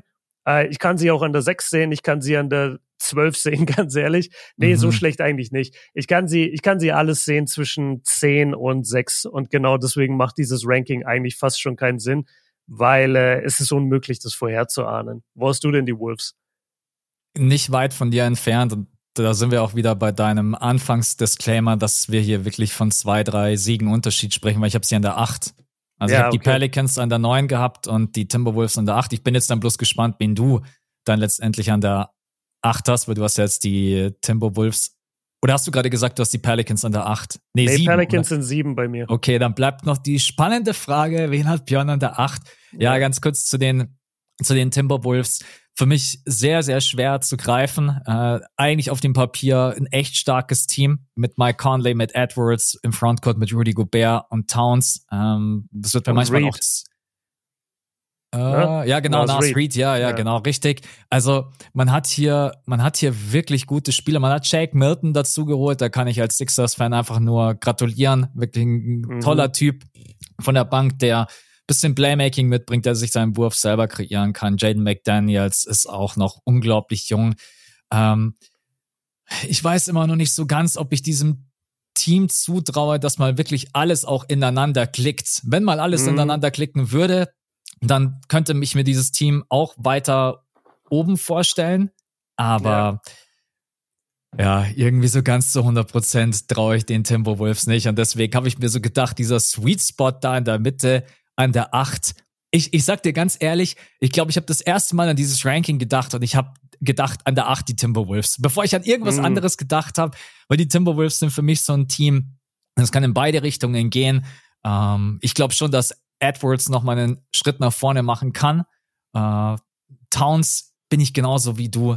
Ich weiß, ist es ein netter Kerl? Ist es ein komischer Typ? Du, ich will mich auch von den Medien nicht beeinflussen mm. lassen, weil die Medien haben ihn natürlich die letzten äh, eineinhalb Jahre, würde ich mal sagen, eher so hingestellt als so, Junge, was redest du? So auch, ich bin der greatest Big Man Shooter of all time. Und dann so immer diese ganzen Zitate, die sich da rausgepickt ja, werden. Von hat er nicht gesagt, irgendwie der, der Play-in-Sieg von den Timberwolves war bedeutender als die Championship der Nuggets und so? Ja, ich, ich weiß gerade gar nicht, ob das von ey. ihm. Äh, ja, das war von ihm, glaube ich. Es kann schon sein. Ich meine, das war von ihm. Weißt du, woran ich gerade wieder denken muss? We are in Minnesota now. We're in Minnesota now. Ich musste ja. gerade an Patrick Beverly denken, wie er da so äh, mit, mit Tränen in den Augen vom Court läuft, wo ja, sie das Play-In gewonnen haben. Ja, ja. Also ich habe die Timberwolves an der 8 und das, äh, also Clippers an der 10, an der 9 die Pelicans und an, an der 8 die Timberwolves. Also wir sind da genau ein Platz auseinander. Jetzt ist die okay. Frage, wen, wen hast du an die 8 gepackt? Okay. Ich stell dir und der Community jetzt ein Rätsel, okay? Mhm. Es ist eine Mannschaft, die meiner Meinung nach nicht für die Saison gebaut ist, vor der sich aber jeder in den Playoffs einscheißen würde. Niemand will diese Mannschaft spielen. Sie haben vielleicht den besten Spieler der 2010er in ihren Reihen. Mhm. Und sie haben vielleicht den besten Point Guard aller Zeiten in ihren Reihen. Ja, okay, das war aber jetzt das, too, das war too much. das Ey, war jetzt too much. Das um, war too much. Ja, also, ich glaube, es sind die. Äh, es sind die Mavs. Luka Doncic. Die, nee, Spaß. Ich, ja, den Gag, die, den wollte ich gerade eben bringen. Ja, dann sagen die Mavs-Fans, ja, ja, ja, ja, Dallas. Ja, ja, ja. Bester, bester Point Guard ever. Ja klar. Ja, die äh, Warriors nee. hast du an der 8. Genau, ich habe die Warriors an der 8 und ja, das, das äh, Zitat vom Anfang stimmt einfach, sie sind halt nicht gemacht mehr für die Regular Season. Also eigentlich schon lange nicht mehr und jetzt in der Saison glaube ich gar nicht. Draymond ist fast 34, Clay ist fast 34, Curry ist fast 36, Chris Paul ist 38. Das mhm. sind vier Fünftel deiner Starting Five oder deiner Leistungsträger. Ähm, sie sind, sie haben natürlich auch ihr junges Talent. Ne? Sie haben immer noch Looney, sie haben Moody, sie haben Kuminga. Das sieht alles gut aus. Sie haben Wiggins, der so irgendwo dazwischen tingelt. Und ich mache mir überhaupt keine Sorgen um die Warriors in den Playoffs. Ich würde die Warriors nicht spielen wollen in den Playoffs. Aber für die Saison, glaube ich, ist diese Zeit einfach vorbei, wo wir jetzt von einem guten Record wirklich ausgehen können. Ich glaube, zum einen sind sie dafür zu verletzungsanfällig, zu alt Draymond hat schon so oft auch in anderen Podcast, also in seinem Podcast und auch bei anderen erzählt, so, ey, das ist so schwer, dich für dich so für Regular Season Games zu motivieren, die nichts bedeuten. Und das siehst du einfach bei den Warriors, weil die verlieren dann so die Billo-Spiele gegen Houston und sowas. Deswegen, ich, ich finde, die, die Warriors werden nicht den besten Record haben, werden aber trotzdem einer der Angstgegner sein, wenn sie dann übers Play-In in die Playoffs kommen. Wo ich jetzt zum Beispiel auch wieder sagen würde, in den Play-Ins ein Duo-Die-Spiel gegen die Warriors, herzlichen Glückwunsch, so, du hast schon verloren. Also mhm. die Warriors werden dich auseinandernehmen. Ähm, ja, das Einzige, was, was ein bisschen passieren wird in der Saison oder zwei Fragezeichen, die ich habe, zwei sehr großes. Einmal, wird Kuminga jetzt endlich seine Breakout-Season haben? Der wird jetzt gerade sehr gehypt in der Preseason. Ich habe auch einiges gesehen, sieht auch wirklich stabil aus. Aber es ist halt die Frage, ob Preseason sich auf die Saison übersetzen lässt. Und das andere große Fragezeichen ist die Clay-Thematik. Und da frage ich mich wirklich, wenn die Warriors merken, ey, wir werden uns hier gar nicht einig mit Clay Thompson, müssen wir vielleicht sogar in Erwägung ziehen, ihn zu traden, zu Trade mhm. Deadline. Ja. ja, für alle da draußen, die das von dem Business-Standpunkt quasi nicht verstehen. Die zahlen Clay gerade 43 Millionen Dollar im Jahr. Dieser Vertrag ist im Sommer aber vorbei. Und Clay kann dann bei jeder anderen Mannschaft unterschreiben, ohne dass die Warriors da irgendeinen Einfluss drauf haben. Das heißt, wenn er geht, verlierst du ihn komplett ohne Gegenwert. Einfach einen der besten Shooter aller Zeiten ist dann weg, ohne Gegenwert. Und deswegen kann man halt überlegen, ob man ihn zur Deadline tradet. Das einzige Problem daran ist, dass der Vertrag von Clay eben sehr groß ist und dass kein Team sich den ans Bein binden wird, außer sie gehen davon aus, Clay verlängert dann bei ihnen. Das heißt, genau. es wird genau. relativ schwer, wahrscheinlich einen Trade-Partner zu finden, dann auch wirklich Pieces zurückzubekommen, die dir jetzt helfen, eine Championship zu gewinnen, weil das Fenster von Curry ist noch auf, sag ich. Mhm. Ja, aber du musst jetzt auch irgendwo handeln. Du musst wirklich irgendwas machen und du brauchst dann keine Draft-Picks oder so für Clay, sondern du brauchst direkt einen fähigen Spieler. Also lange Rede, kurzer Sinn. Die, ähm, die Saison wird, glaube ich, ziemlich chaotisch, ziemlich durchwachsen für die Warriors. Deswegen habe ich sie nur an der 8. In den Playoffs wären sie trotzdem ein Team, was ich nicht sehen will. Ja. Es ist das erste Mal, dass wir uns heute komplett uneinig sind. Ich habe die Warriors heute okay. nicht mal mit dabei. No way! Na. Wow. Okay, jetzt bin ich gespannt. Was sagst du dann, was sagst du dann gegen meine Punkte? Vor allem gegen die, äh, die altersbedingten Punkte? Nee, ich, ich finde deine Punkte alle total legitim. Ich gehe ich geh jetzt mal vom Best-Case-Szenario aus. Und das mhm. ist vielleicht auch immer so ein bisschen schwierig, wenn du dir ein Team anschaust. So, wir sind zum Beispiel bei den Clippers vom absoluten Worst-Case-Szenario ausgegangen. Ja. Ich könnte aber auch bei den Clippers hingehen und sagen, ich gehe vom Best-Case-Szenario aus, dann habe ich die heute vielleicht gar nicht mit dabei. Alles möglich. Und bei ja. den Warriors habe ich, bei den Warriors habe ich mir gedacht, okay, die letzte Saison war ziemlich anstrengend, ja. Wir hatten die Jordan Poole und Draymond Thematik. Es war schon ein Scheißstart in die Saison, mhm. wenn einer deiner Franchise-Player deinem Youngster einfach ein paar auf die Fresse gibt. Ähm, ja, muss man einfach ganz klar so sagen. Dann hatte man leider die, die, die Wiggins-Thematik, wo man einfach wochenlang auch nicht wusste, was ist so wirklich los. Und dadurch war einfach sehr, sehr viel Unruhe im Team. Und man hat halt immer noch die beste, mit die beste Starting Five in der Liga, was auch die Zahlen bestätigen, mit Steph, Clay, Wiggins, Draymond und Kevon Looney. Deswegen bin ich auch kein großer Fan von diesen Gerüchten, dass äh, Chris Paul mit Stephen Curry und Clay gemeinsam starten soll. Ich, ich mag, mhm. ich mag diesen Gedanken einfach nicht, weil ich denke mir, Chris Paul ist in einem gewissen Alter, diese Sixth-Man-Rolle, die steht ihm doch perfekt zu Gesicht, ja. Jemand, der Erfahrung mhm. mitbringt, der die Second Unit anleiten kann, der dann trotz allem immer noch auf der Eins spielen kann. Clay geht dann raus und dann spielt Steph auf der Zwei. Steph kann Shooting Guard spielen, das ist überhaupt kein Problem. Ich hoffe, dass Chris Paul mal diese Turnover-Anfälligkeit der Warriors ein bisschen nach unten schraubt, weil wir beide, wir machen immer unsere Scherze drüber, aber eigentlich ist es gar nicht so lustig, äh, wenn du mehr Turnover fabrizierst als die Houston Rockets. Ja. Was, was zur Hölle? Und dann hat man einfach nur diese ganzen jungen Talente, Moses Moody, Kuminga, Pochimski, den man jetzt auch gedraftet hat.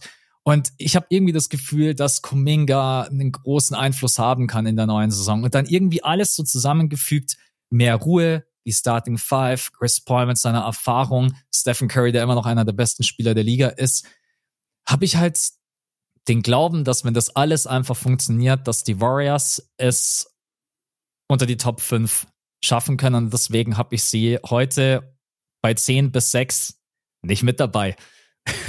wow, okay, ja. Ich meine, das ist halt genau diese Auslegungssache und am Ende ist es dann ja auch immer ein subjektives Ranking bei uns beiden. So jeder bringt seine mhm. Vorlieben mit, jeder bringt seine Gedanken mit. Zu deinem Clippers-Take, weil du gesagt hast, wir könnten auch bei den Clippers vom Best Case ausgehen. Bei den Warriors hast du den Best Case aber halt schon gesehen, bei den Clippers noch nicht. Und ich ja. glaube, deswegen ist es fair, bei manchen Teams mehr mit dem Optimismus zu gehen und bei anderen Teams eher pessimistisch gestimmt zu sein. Deswegen finde ich das schon in Ordnung. Ähm, ja, ich meine, ich kann da schlecht dagegen was sagen, wenn deine Musst ganze gar nicht. Genau, wenn, wenn deine Prämisse quasi anfängt mit, ich gehe einfach vom Best Case aus, wo ich dir voll recht gebe, das Spielermaterial ist da, da mache ich mir gar keine Sorgen. Ich glaube einfach nur, dass es eher eine durchwachsene Saison wird, weil es einfach auch die Seit wann sind die Warriors wirklich gut? 2014, 2015, das ist jetzt die lange achte, neunte, zehnte Saison, dass die auch in dieser Konstellation zusammen sind mit Drake, Clay und Steph. Also ich glaube einfach, dass so eine Saison für die nicht mehr so viel bedeutet und dass sie deswegen jetzt nicht Top 5 finishen werden. Mhm. Ich habe übrigens gerade was rausgesucht. Ähm, das wird hier überall, weil ich dachte mir, ich habe das die letzten Tage irgendwo gelesen, das kam letzten Monat raus. Was hat Jordan Poole wirklich zu Draymond gesagt? Weißt du's? Als Draymond nee, ihn äh, die nee, Faust gezogen nicht. hat. Okay. Also es ist ein bisschen in Slang verpackt, deswegen ich sage erstmal das Originale und danach äh, klären wir das so ein bisschen auf. Er hat wohl gesagt, you're an expensive backpack for 30. Was er damit meint, ist quasi, du bist nichts weiter, du bist nichts weiter als ein teurer Rucksack für Steph. Also mhm. du wirst von Steph einfach nur rumgetragen. Ich finde, es hat auch eine geile Doppeldeutigkeit mit drin, weil man ja immer sagt, Draymond wirft so, als hätte er einen Rucksack auf. Ja, das ja. finde ich passt halt, deswegen finde ich das Backpack-Thema gleich irgendwie Der zweimal von geil. Draymond ist wirklich so hilarious, es ist so lustig. Ja, also you're an expensive backpack for 30 hat wohl Pool zu Draymond gesagt und daraufhin hat Draymond ihm eine gegeben. Aber, ja. aber ich finde, ich dachte jetzt, der hat irgendwas richtig Verletzendes gesagt. Also das ist ja eigentlich nur so ein Spruch unter Teammates, finde ich jetzt, keine Ahnung. Also da, da muss ich jetzt auch wieder sagen, wirkt Draymond nicht besonders cool, vor allem mhm, nachdem ja. er dann den kleinsten Spieler auf den Court schlägt, aller Michael Jordan. Aber okay, dann das können wir. Verrückt, ja. Okay. Dann, ich hätte jetzt die Warriors an der 8. Das bedeutet, mhm. meine 7 habe ich ja schon genannt. Das waren die Pelicans. Wer ist die 7 bei dir? Weil du, du musst jetzt zwei Teams, genau, du musst jetzt zwei Teams haben, die wir noch nicht gehört haben. Weil bei mir ist nur noch eins offen für die 6. Weil ich habe an der 7 die Pels. Wen hast du denn? Ja, ich, ich bin. Darf ich raten? Warte, ich will dann kurz einmal in die Top 5. Ja, ähm, du kannst natürlich raten, auf jeden Fall. Ja, also. Okay, boah, das, das ist halt schwierig, weil, boah, wie schätzt du das alles ein? Hm.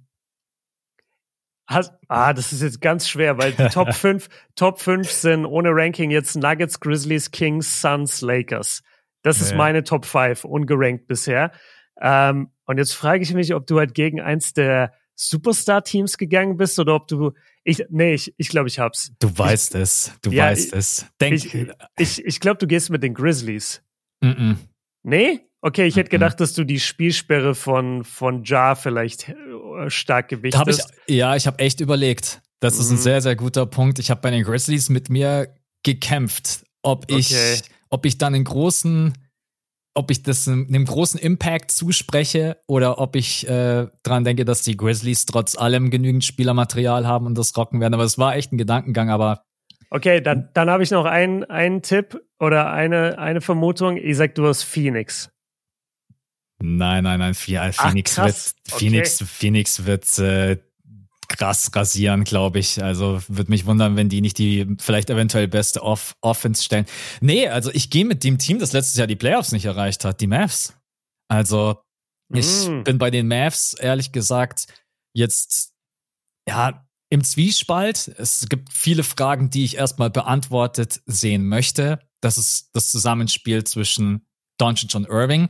Weil das, was wir letzte Saison gesehen haben, das war jetzt noch nicht irgend, und da rede ich nicht von den beiden, sondern es geht auch darum, wie es gecoacht wird.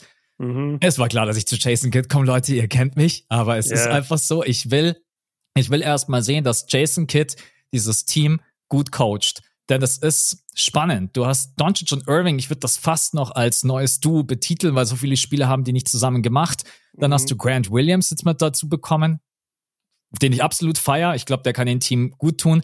Sean Holmes, Derek Lively. Wie spielt man auf der 5? Viele, wie viele Minuten bekommt ein Dwight Powell? Ähm, dann so Spieler wie Derek Jones Jr., wie werden die mit eingebunden? Und das ist für mich ein ganz, ganz großes Puzzle und dafür braucht man einen guten Head Coach, der das zusammensetzen kann. Und da bin ich einfach nicht der größte Fan von äh, Jason Kidd und diese ganzen Fragezeichen wie funktioniert der Backcourt dann wirklich mal über so eine ganze Saison gesehen, wie ist es im Frontcourt, was sehen wir wieder für Lineups, wo sich jeder an den Kopf fest und sagt, warum, warum spielst du so, warum spielst du so viel Dwight Powell auf der 5? Ja, mhm. ich weiß, es gibt Argumente, warum man Dwight Powell auf der 5 auch spielen kann. Ich kann euch zehn Argumente dagegen nennen, warum man ihn nicht so viel spielen lassen sollte. Jetzt hat er ja auch einen kleineren Vertrag bekommen. Und so, weiß ich nicht, die Mavs haben letztes Jahr die Playoffs nicht geschafft. Und das ist jetzt nicht so, dass die in der Offseason, sie haben gute Moves gemacht, sie haben auch Steph Curry dazu geholt wieder, den ich total ja. feier. Aber so ganz mein Vertrauen ist irgendwie nicht zu 100% da. Und da geht's jetzt nicht um Irving und Doncic, weil ich die jetzt gerade ein paar Mal erwähnt habe, weil die beiden sind einfach geniale Zocker, sondern es geht eher so um das Drumherum. Und da bin ich äh, auch defensiv jemand, der große Fragezeichen hat. Und deswegen habe ich sie im Play-In an der 7. Das ist ja der letzte Spot. Das ist quasi. Mhm. Vielleicht schaffen sie es auch an die 6. Ich weiß es nicht. Es mhm. ist vielleicht ein Sieg-Unterschied oder zwei. Aber ich habe die Mavs. Äh, du hast die Mavs ja dann an der 6, oder? Genau, das ist das Ding. Also ich glaube, ja, wir ja. haben dann irgendwo gerade aneinander vorbeigeredet, weil ich wollte wissen, wen du aus der Top 5 nicht hast. Aber das ist jetzt egal, machen wir einfach neu. Ich sag, äh, die Mavs sind an der 6, ja. Bei mir sind okay. sie einen Platz drunter. Ähm, Du hast, du hast, glaube ich, jetzt viel so die, die Fragezeichen auch mit aufgebracht. Für mich war es erstmal, ich musste hier so ein bisschen den Best Case anwenden, wo ich einfach sagen musste, okay, ich muss erstmal davon ausgehen, dass hier eine ganze Menge funktioniert, dass die von der 11 auf die 6 gehen. Mhm. Und hab dann halt geguckt, okay, gibt's dafür genug Gründe? Und ich finde eben ja, also das Luca Kyrie-Thema hast du angesprochen. Wir haben die letztes Jahr ja nicht wirklich zusammen viel auf dem Feld gesehen. Da war ja die Saison eigentlich dann schon nicht mehr. 20 Spiele. Ähm, genau. Nur. Das war ja dann alles nicht mehr so erreichbar und es ist ja auch schwer, zwei balldominante Guards, die dann plötzlich zusammenspielen sollen. Äh, dein Backcourt ist natürlich mit den beiden auch defensiv dann sehr, sehr anfällig. Aber ich habe mir gedacht, guck mal, Luca und Kyrie ist eigentlich spielerisch, vor allem offensiv erstmal ein Win. Ähm, ich denke, dass Luca eine ziemliche Revenge-Saison haben wird. Dem mhm. wird es richtig auf die Nerven gegangen sein, wie sein Sommer gelaufen ist. Ähm, dem wird auch die letzte Saison und dann aber auch halt der, der, der Sommer, der nicht so äh, positiv lief. Und ich glaube, ihn nervt es vielleicht auch mittlerweile, dieses ständige Gelaber. Er ist nie fit. Jetzt hat Jokic letztes Jahr gewonnen. Er und Jokic sind ja sehr, sehr eng. Ist auch ähm, ja sehr nah natürlich alles, also nicht ganz Landsmänner, aber schon sehr nah alles connected. Und ich glaube, dass Doncic sehr, sehr motiviert in die neue Saison gehen wird und zumindest dann im in der zweiten Halbzeit der Saison auch wirklich aufdrehen wird und MVP-Zahlen droppen wird. Ähm, es reicht, wie gesagt, für den Record nicht. Ich habe ihn nur an der 6 für den MVP, aber ich glaube, dass er das machen wird. Ähm, Zusammenspiel mit Kyrie glaube ich auch, das funktioniert, weil Kyrie auch wahnsinnig gut neben Stars agieren kann. Da ist er eigentlich mit am besten. Mhm. Und dann habe ich mir gedacht, guck mal, was war immer das große Problem bei den Mavs? Es war ja eigentlich immer der Frontcourt. Es war immer, ja. was ist unterm Korb, Dwight Paul reicht nicht. So, wir beide haben da, glaube ich, auch in der Free Agency irgendwann mal drüber geredet. Dieses Rashawn Holmes Signing könnte ein richtig krasser Stil sein. Das ist jemand, der komplett aus der Rotation gefallen ist bei den Kings, nachdem die Bonus geholt haben. der aber eigentlich wirklich ein relativ guter Starting Center ist für die meisten Teams. Ist jetzt kein Star oder so, aber ist ein legitimer Fünfer. Besser als Dwight Powell höchstwahrscheinlich. Dann hast du Maxi Kleber nach ewig vielen Verletzungen irgendwie mal wieder zurück. Du hast Grant Williams geholt. Derek Lively könnte ein X-Faktor sein. Mal gucken, wie viel er bringt. Das ist halt ein neuer Spieler, aber mal gucken, wie viel er bringt. Seth Curry auch ein X-Faktor für mich, weil er halt natürlich nicht mehr der Seth Curry ist von vor ein paar Jahren, aber wenn du Doncic umringst mit Shooting, ist immer positiv. Ist immer erstmal mhm. gut. Ähm, genau, und dann, und dann hast du noch mehr Fragezeichen. Also merkt ihr das? Man kann in beide Richtungen argumentieren. Man kann sagen, das sind alles Fragezeichen. Das kann alles nach hinten losgehen. Also pack die Mavs an die neuen. Oder du sagst, ey, das hat aber alles so viel Potenzial. Das kann alles theoretisch klappen. Lass den, lass den Mavs hier mal so ein bisschen Vertrauen geben. Und da bin ich gerade von meiner Einschätzung. Äh, und der letzte Punkt noch, Entwicklungspotenzial von Hardy und von Green. Hast du halt ja. auch noch. Ne? Also du hast auch noch wahnsinnig gute junge Spieler auf den Guard-Positionen, die halt natürlich wenig spielen, weil Doncic und Kyrie eine Menge Minuten fressen, aber trotzdem besteht da auch die Möglichkeit. Und ich habe sie deswegen an der 6. Ich bin ein bisschen optimistisch und ich glaube vor allem an diese Luca Revenge Season. Ich glaube, der wird einige Teams im Alleingang einfach zerstören, weil sie ihm auf den Sack gehen. Und das ist genau der Luca, den wir brauchen. Am geilsten war, dass Björn das gerade eingeleitet hat, so quasi, ich gehe vom Worst-Case-Szenario aus und er vom Best-Case. Wir sind einen Platz auseinander. Ja, so, ja, zwei, so, so, zwei Siege. Ja, also ich glaube, die Mavs äh, müssen schauen, dass sie ihr Rebounding-Problem in, die Griff, in den Griff bekommen. Mhm. Äh, ich glaube, da hat man in der Offseason einiges für getan. Ich denke, dass ein Closing-Lineup dann wahrscheinlich aus Grant Williams und Maxi Kleber besteht im Frontcourt, weil Luca dann einfach das Shooting um sich herum braucht. Ähm, die jungen Talente, Josh Green und so weiter, Jaden Hardy, ich bin auch ein riesengroßer Fan von ihnen. Ich bin ja auch immer jemand, der sagt, Josh Green muss spielen, Josh Green soll rein in die Starting Five.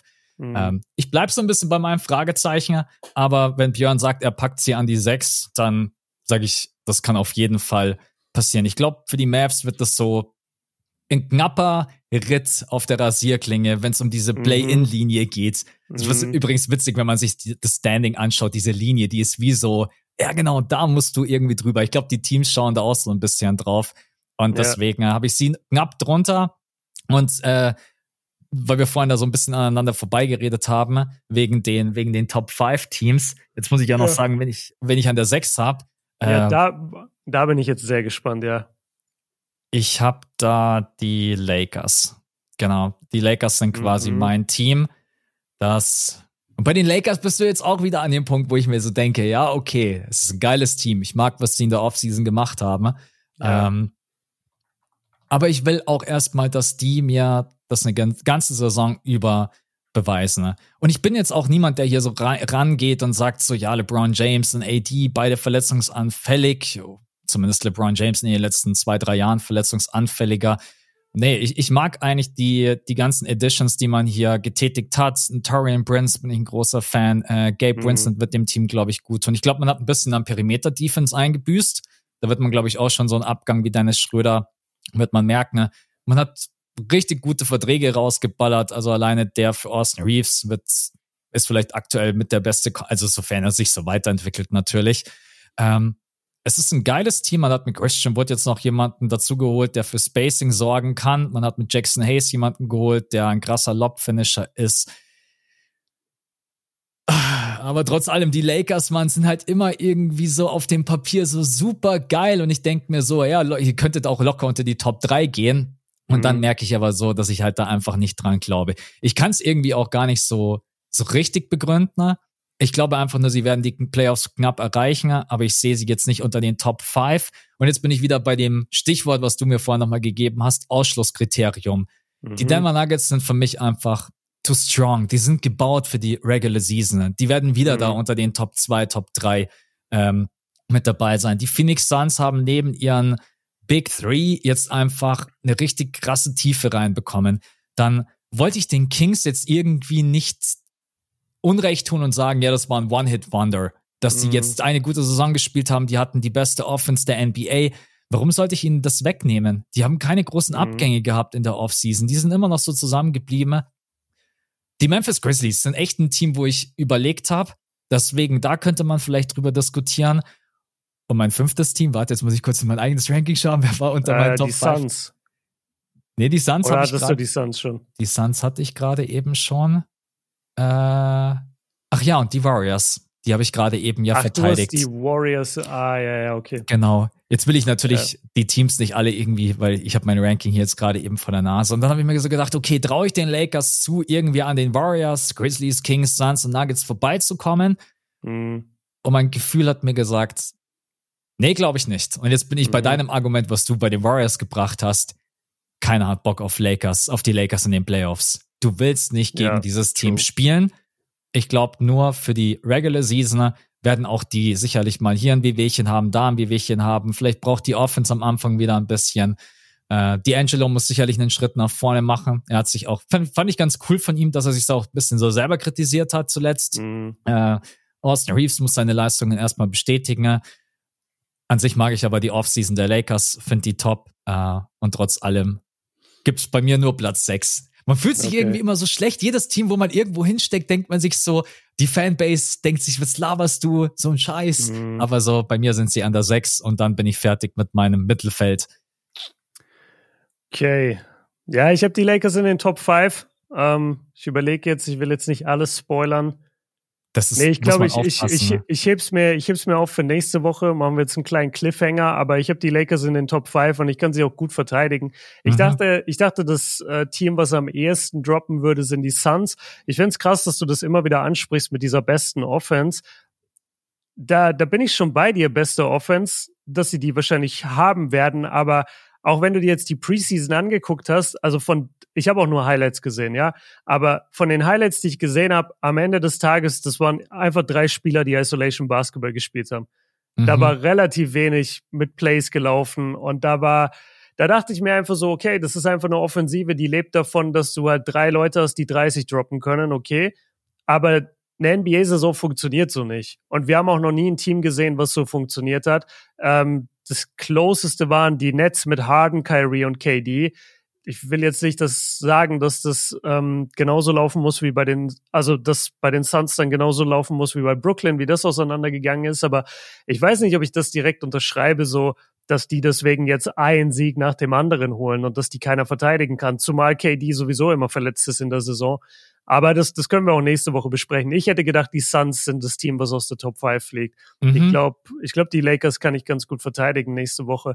Aber ja, ey, dann sind wir besser durch dieses Ranking gekommen und mit weniger Streit und Reibung, als ich das eigentlich gedacht hätte. Aber ja, am Ende des Tages, es geht um zwei Siege und ganz ehrlich, wenn jetzt hier einer komplett ausrastet, dann sollte zum einen erstmal in eine Tüte atmen und zum anderen sich überlegen, ob er ein bisschen zu sehr sich mit Basketball beschäftigt. Wir machen das schon den ganzen Tag. Ähm, und auch bei mir, also mir ist es auch immer so scheißegal, ob jemand irgendwie die Bugs schlecht einordnet oder so. Mhm. Wenn jetzt mhm. jemand sagt, nee, weißt du was, die Bugs, die werden, die sind, keine Ahnung, die, die haben jetzt keine Guard-Verteidigung mehr und deswegen werden die zerstört von der Dreierlinie und warte nur ab, die Bugs gehen nur an die fünf who the fuck cares? ist doch mir egal. Ich werde mir die ja. Saison trotzdem angucken und ich bin mir sicher, die Bugs werden besser abschneiden, als du sagst. Aber ich finde, man darf das auch nicht zu ernst nehmen am Ende des Tages. Und wie gesagt, es geht hier um zwei, drei Siege Unterschied bei den Teams. Sehe ich genauso wie du. Und Streit, also ich glaube, Streit hätte es nur gegeben, wenn jetzt jemand von uns dahergekommen wäre, hätte gesagt, ich pack die Nuggets an die sieben oder so. Was, ja. so, was irgendwie so total, ja. äh, totaler Blödsinn ist. Nee, aber ansonsten ist, ist es ja auch spannend. Also man geht mit Respekt ran an so ein Ranking. Man weiß, es sind wirklich nur zwei, drei Siege Unterschied.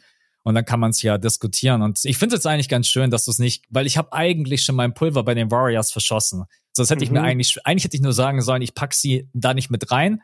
Und meine Argumente bringe ich nächste ja. Woche. Ja. Ähm, genau, deswegen ist gut, dass wir das jetzt bei den ganzen Teams noch nicht gemacht haben. Und bei den Suns können wir uns ja dann auch noch mal ein bisschen battlen. Da wollen wir uns auch unser ganzes Pulver nicht verschießen. Nee, äh, aber um die Position dann. Weil es geht ja genau, doch genau darum, so wer ist genau. jetzt eins bis fünf.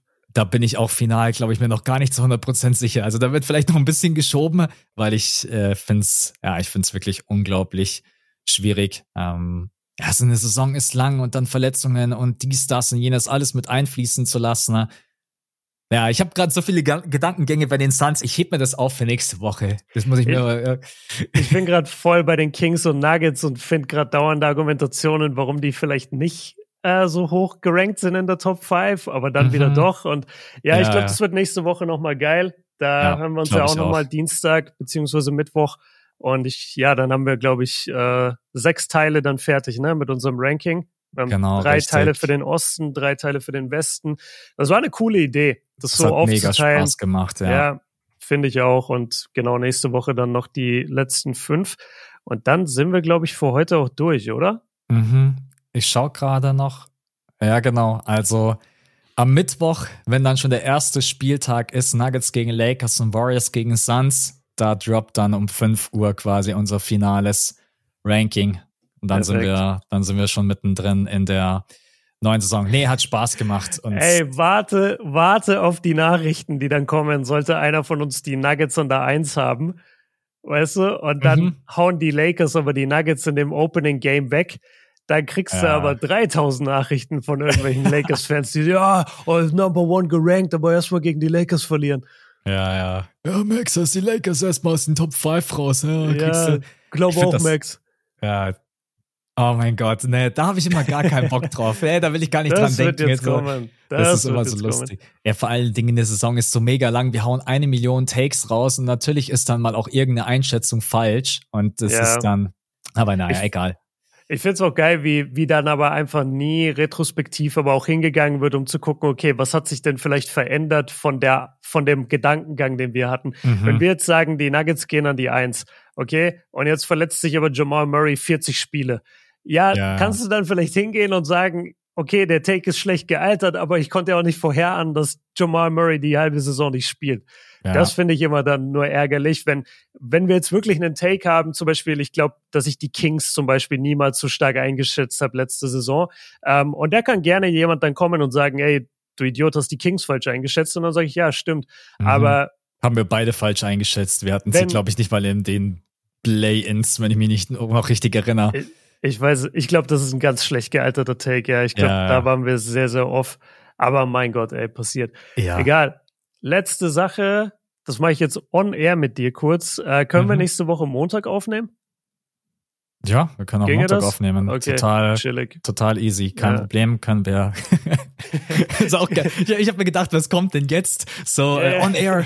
Ja, also Max erstmal so. Äh, nee, keine Beispiele. Nee, können wir gerne machen. Dann kriegen es die Patronen am Dienstag gleich wirklich direkt in der Früh. Weil wir nehmen immer am Dienstag so um 10 Uhr auf und dann am Mittwoch haben es alle in ihrem Podcatcher, nennt man das ja, glaube ich. Äh, nennt dann, man das so? Podcatcher? Ich, ja, ich glaube, da kannst du dann Apple Music und weiß ich nicht, iTunes, Deezer. Deezer, Deezer ja. ja, genau. nee, Mann, ich habe keinen Deezer. Nur daraus kennt man Deezer. Ansonsten, ich bin mega happy generell mit unseren ganzen Rankings äh, und dann äh, machen wir nächste Woche noch das Finale und ich freue mich, man, dann geht's endlich wieder los ja. und dann schauen wir mal, wie die ganzen Teams performen und ob die Verletzten äh, durchhalten, die wir heute auch so ein bisschen kritisiert haben. Björn, an dich vielen Dank. Genau. Wir hören uns dann nächste Woche ja. Montag. Yes, äh, sir. Genau. Und an alle anderen. Vielen Dank fürs Reinhören. Vielen Dank an alle Patronen für den Support, an alle, die auch generell unsere Episoden immer hören. Und bis zum nächsten Mal. Ciao, ciao. Ciao.